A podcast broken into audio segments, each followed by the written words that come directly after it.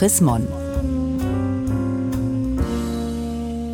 Auf ein Wort mit einem Text von Heinrich Bedford Strom. Nützliche, gefährliche Helfer.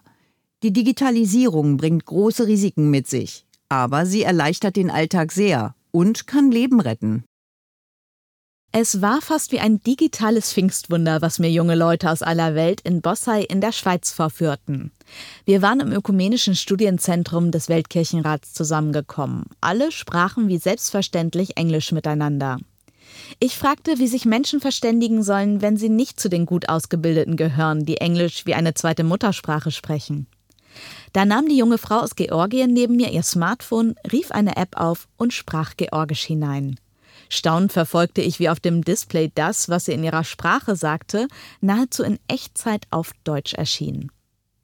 Hebt die digitale Technik die Sprachverwirrung auf, von der das erste Buch Mose als Konsequenz des Turmbaus zu Babel berichtet? Überwinden wir zumindest ihre Folgen? Mit guten Gründen stehen die Gefahren der Digitalisierung im Zentrum der öffentlichen Debatten. Die großen Internetkonzerne sammeln unsere Daten und gewinnen so eine gigantische Macht. Wie kann demokratisch verantwortlich geregelt werden, dass es nicht zu dieser Machtkonzentration kommt? Wie kann man verhindern, dass Algorithmen polarisierende Inhalte im Netz nach oben spülen, die besonders häufig geklickt werden? Hohe Klickzahlen bringen Unternehmen höhere Werbeeinnahmen. Dabei wird in Kauf genommen, dass sich die Gesellschaft weiter spaltet, was die Demokratie gefährdet.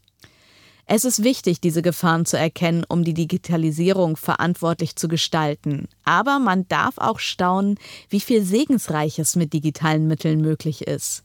Wenn Sprachbarrieren abgebaut werden, hilft das, eine europäische Zivilgesellschaft zu entwickeln. Menschen aus unterschiedlichen Ländern können viel einfacher miteinander kommunizieren, wenn sie nicht immer einen lebendigen Übersetzer bei sich haben müssen. Im medizinischen Bereich schaffen digitale Techniken völlig neue Möglichkeiten. Der Arzt, der seinen Herzpatienten aus der Ferne digital überwacht, kann die Vorzeichen eines Herzinfarkts sofort erkennen, schnell reagieren und Leben retten.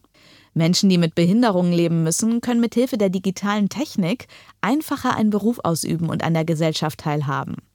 Dass wir uns blitzschnell Informationen beschaffen, daran haben wir uns ohnehin gewöhnt.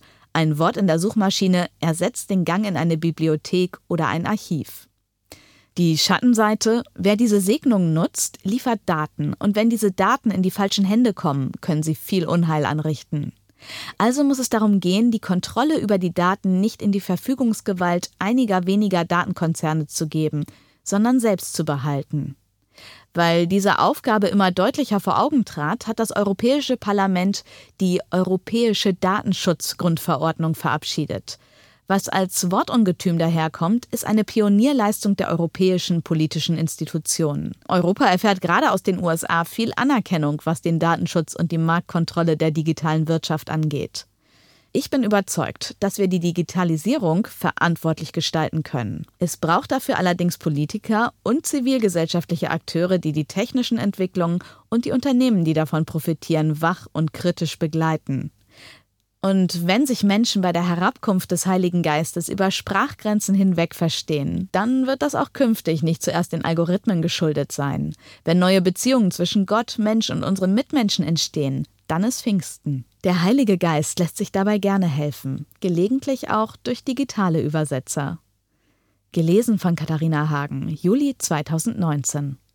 Mehr Informationen unter www.chrismon.de